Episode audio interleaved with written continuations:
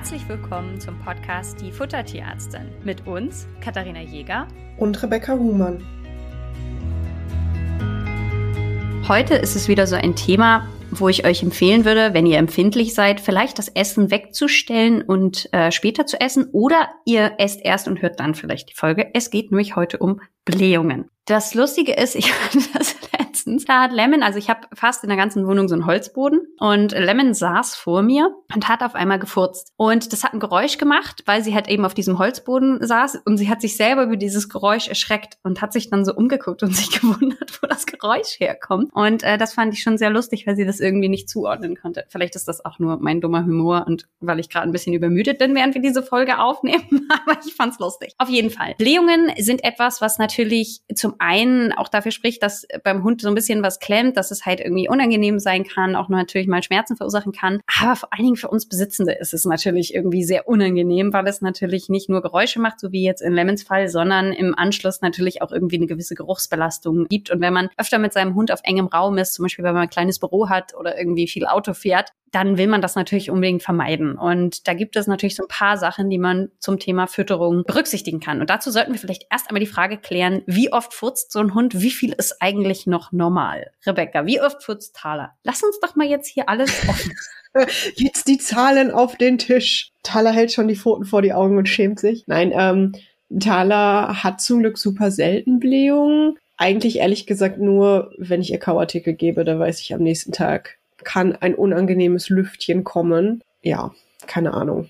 Einmal im Monat. Also sie bekommt ab und zu öfter Kauartikel, hat dann nicht immer Blähungen, aber unabhängig davon hat sie eigentlich so gut wie nie Blähungen. Äh, wie ist es denn bei deinen Hunden? Ist das die Regel? Nee, überhaupt nicht. Also das war eine Besonderheit. Das war zwei Tage, wo Lemon auch echt Durchfall hatte und es ihr nicht gut ging und in Kombi damit ähm, und sehr schleimigen Kot hatte, war das einfach so eine zwei, drei Tages-Episode, die eben dann auch viel mit Blähungen einherging. Aber ansonsten sind wir davon relativ verschont. Du hast eben gesagt Kauartikel. Und deswegen wollen wir hier jetzt mal so ein paar Sachen aufräumen. Und zwar scheint es total, also es ist so spannend. Ihr müsst euch ja vorstellen, wenn wir die Ernährungsberatung machen, dann lassen wir uns ja immer so einen Fragebogen ausfüllen und da sind ganz, ganz oft Kauartikel mit drin, auch bei Magen-Darm-Patienten. Und mich überrascht das immer so ein bisschen, dass Kauartikel mitunter sehr leichtfertig und sehr, sehr viel gegeben werden. So nach dem Motto, ich habe einen Hund, der muss was kauen. Und dass das irgendwie so ein Grundbedürfnis ist, seinem Hund irgendwas zum Kauen zu geben. Und das kann mitunter eben zu Blähungen führen. Rebecca, warum ist denn das so? Die Kauartikel bestehen in der Regel aus sehr viel schwer verdaulichen Bindegewebseiweißen und die fördern einfach dann die gasbildenden Bakterien im Dickdarm und dann kommt es zur Entweichung von unangenehmer Luft. Man kann sich das also so vorstellen. Im Großen und Ganzen bestehen Kauartikel, also jetzt mal nur, dass ihr wisst, worüber wir überhaupt sprechen, wenn wir immer diesen Oberbegriff Kauartikel benutzen. Ne, das kann Ochsenziemer sein, das kann getrocknete Häute, diese, ja, diese Nackensehnen, die man irgendwie bekommen kann. Genau, Schweineohren, die ganzen Ohren, dann aber auch dieses Klauenhorn. Also, ne, alles, was irgendwie so fest ist und zur Beschäftigung gegeben wird. Und, und getrocknete Lunge.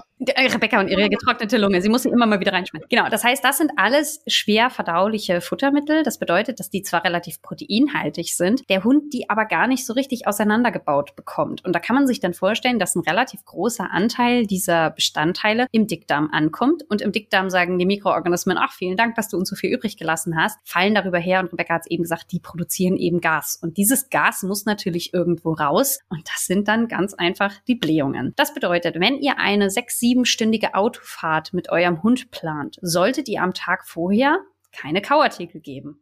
Pro-Tipp. Also ist es denn schlimm, wenn man jetzt einen Kauartikel gibt? Oder wäre das für dich ein Grund, wenn du jetzt weißt, du gibst eine Rinderkopfhaut und Taler bläht am nächsten Tag? Ist das für dich ein Grund, ganz drauf zu verzichten oder wie bewertest du das für dich? Nee, es ist sicherlich kein Riesendrama, aber ich merke da schon, dass es eben für ihren Magen-Darm-Trakt nicht so ganz einfach zu verpacken ist. Das heißt, sie kriegt da jetzt nicht jeden Tag zwei, drei Stück, obwohl sie das sicherlich gerne hätte, ähm, sondern ich gucke schon, dass ich das moderat einsetze und eben nicht zu viel auf einmal normal. Natürlich ist es jetzt kein Problem, keine Ahnung, es ist Weihnachten, es gibt mal den besonders dicken Kauknochen und am nächsten Tag sind Blähungen da, das ist kein Drama, aber ich würde es jetzt dann auch nicht jeden Tag geben, dass immer wieder der Magen-Darm-Trakt durcheinander gebracht wird. Also es ist so ein bisschen, ja, ein gesundes Mittelmaß gilt es da zu finden. Genau, und ich finde, das ganz Wichtige ist, und das ist das, was ich halt in dieser Folge auch vermitteln möchte, dass einem dieser Zusammenhang bewusst ist, weil ich finde, dass Kauartikel einfach, wie gesagt, so ein bisschen leichtfertig gegeben werden. Macht euch also klar, und diese Blähungen sind natürlich das eine, aber das es kann natürlich auch einfach zu einem weichen Kot oder mal über eine Schleimpelle auf dem Kot führen. Und all das muss man eben dann auch mit Kauartikeln in Verbindung bringen. Und dementsprechend ähm, ist es immer spannend, wenn Leute dann kommen und sagen, oh, der Hund pupst so viel, das ist so eklig und so nervig und wir wollen, dass das aufhört. Und man dann in die Ration reinguckt und jeden Tag werden irgendwie zwei Kaninchenohren gegeben. Das passt halt nicht zusammen. Entweder oder. Das heißt, wenn ihr sagt, hey, es ist schönes Wetter, der Hund ist morgen sowieso den ganzen Tag im Garten und es stört niemanden, dann ist das natürlich völlig in Ordnung, dem auch ein bisschen was zu geben, aber einfach sich über diesen Zusammenhang eben auch ähm, bewusst zu sein. Jetzt sind es natürlich nicht nur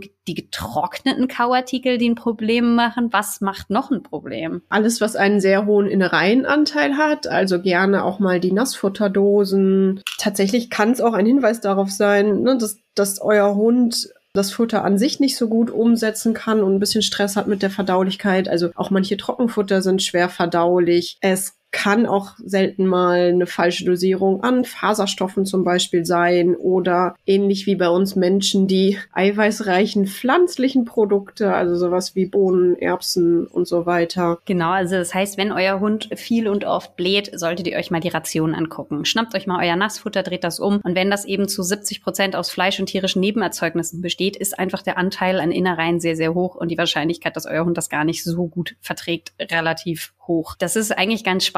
Euer Tier verträgt es nicht so gut. Die Verträglichkeit von Innereien und Kauartikeln ist wahnsinnig unterschiedlich. Also manchen Hunden kann man wahnsinnig viel davon geben und es passiert überhaupt nichts und andere sind deutlich empfindlicher und dann muss die Ration eben dementsprechend auch angepasst werden. Und das ist immer spannend, wenn Leute zwei Hunde haben, weil dann manchmal es so ist, dass die Hunde exakt das gleiche Futter kriegen und nur der eine furzt die ganze Zeit. Und dann denkt man, ja, es kann ja nicht am Futter liegen, weil der andere kriegt ja das gleiche. Und da spielt es aber schon eine Rolle, dass einfach die Verträglichkeit unterschiedlich ist. Und das ist wieder so ein bisschen dein Lieblingsbeispiel. Nur weil das beim Nachbarn Pfiffi funktioniert, heißt es nicht, dass es für euer Tier funktioniert. Und das heißt, wenn euer Tier viel bläht, dann eben das einfach mal kritisch hinterfragen. Neben Nassfutterrationen spielen natürlich auch Barfrationen eine Riesenrolle, denn da habt ihr einen sehr, sehr hohen Anteil auch an Innereien mit drin und auch das ist eben nicht für jeden Hund uneingeschränkt geeignet und kann eben in weichem Kot, aber auch eben, und das ist ja unser Thema heute, in Blähungen führen. Das heißt, wenn du jetzt jemanden hast, der schreibt dir in den Fragebogen, oh, der Hund furzt die ganze Zeit, äh, schaust du dir, was genau schaust du dir an oder hast du schon direkt die Kauartikel im Verdacht oder was kann noch eine Rolle spielen? Fällt dir noch was ein? Ich glaube, ich habe jetzt alles aufgezählt, oder? Ähm, genau, ich würde sagen, fütterungstechnisch hast du alles aufgezählt. Also es ist immer die Frage, okay, sind die Blähungen das einzige? Finden wir auf den ersten Blick was auf der, auf der Fütterungsliste von den Dingen, die wir gerade aufgelistet haben? Also viele Innereien, getrocknete Kauartikel, solche Scherze. Manchmal kann es auch tatsächlich zu wenig Bewegung sein, obwohl das eigentlich glücklicherweise eher selten das Thema ist. Ich schaue auf jeden Fall und frage nach, ob es andere Magen-Darm-Symptome gibt, weil ne, es sind das, was wir gerade erzählt haben, sind eher so die gesunden Kandidaten. Aber natürlich gibt es die Blähung auch wirklich als Magen-Darm-Symptom. Und da können unterschiedliche Ursachen hinterstecken. Das können sein infektiöse Geschichten, so wie Giardien. Das können IBD-Patienten sein oder Futtermittelallergien. Auch mal ähm, gerne Patienten, die Probleme haben mit der Bauchspeicheldrüse, sei es jetzt eine Entzündung oder eine Unterfunktion. Es kann Nebensymptom sein bei Leber- und Nierenerkrankungen. Also wenn das wirklich ein permanentes Symptom ist oder noch andere Symptome dazukommen, dann muss man sich auch hier auf die Suche begeben, ob da irgendwas an ja, krankheitsbedingter Ursache hintersteckt. Genau, also wenn euer Tier bläht, nehmt das durchaus ernst. Also lacht das nicht weg, haha, der hat halt mal gefurzt, sondern ähm, überlegt, kann die Fütterung Ursache sein. Da haben wir euch jetzt ganz viele Anhaltspunkte für gegeben. Und alternativ kann das vielleicht auch noch eine andere Ursache haben. Und wie gesagt, einige Hunde sind da einfach deutlich empfindlicher als andere. Wenn ihr herausfinden wollt, ob die Fütterung schuld ist, wäre zum Beispiel bei mir immer der Rat, wenn ihr jetzt einen Hund habt, der immer mal wieder bläht, lasst doch für vier Wochen mal die Kauartikel weg und guckt, ob das Blähen deutlich besser wird. Oder wenn ihr jetzt einen Hund habt auf einer Barfration oder einer Nassfutteration, könnte man eben schon Kost füttern und auch da mal für eine Woche gucken, ob dann die Blähungen deutlich besser werden und der Hund davon profitiert. Und wenn das so ist, dann solltet ihr euch vielleicht bei uns melden und wir orientieren die Ration eher an einer Schonkostration an als an einer sehr innereinhaltigen Nassfutter beziehungsweise Barfration, damit ihr, ne, weil ihr habt dann keine Geruchsbelästigung mehr, aber auch euer Hund oder eure Katze davon dann eben profitiert. Ne? Also ihr müsst im Hintergrund äh, wissen, ich rüge Kati manchmal, weil sie die Katzen vergisst und ich überlege gerade ganz angestrengt, ob ich meine Katze hatte, wo das ein, ein Thema war und mir fällt seit Studienende in meiner Praxistätigkeit und auch in der Beratung tatsächlich nur, fallen mir zwei Katzen ein, die damit Stress hatten. Also es scheint bei den Katzen eher ein untergeordnetes Problem zu sein. Oder was würdest du, wie ist dein Eindruck da? Also ich habe auch so ein paar Katzenpatienten, wo die von der Umstellung auf eine innereienfreie Ration sehr profitiert haben. Also ne, das waren jetzt aber natürlich, kriegen keine Kauartikel so, aber die ähm, hatten einfach Nassfutter mit sehr, sehr viel Innereien. Die haben schon davon profitiert.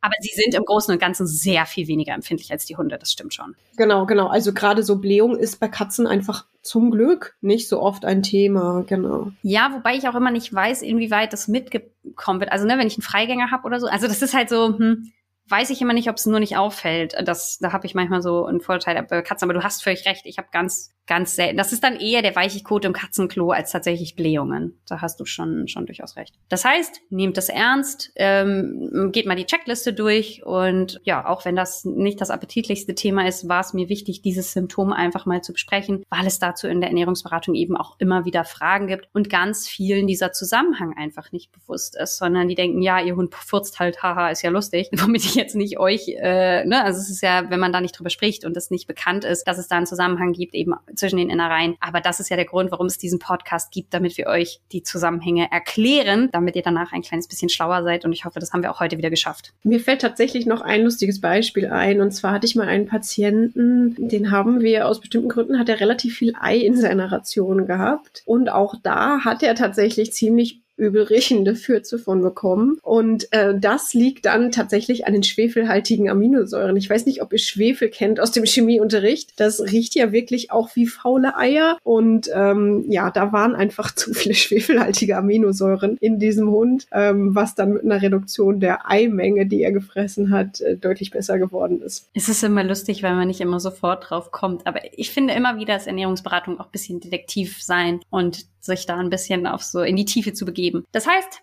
viel Spaß beim Überdenken eurer Ration oder halt einfach mal so beim, beim Checkup. Und ansonsten sage ich bis dahin. Bis dann.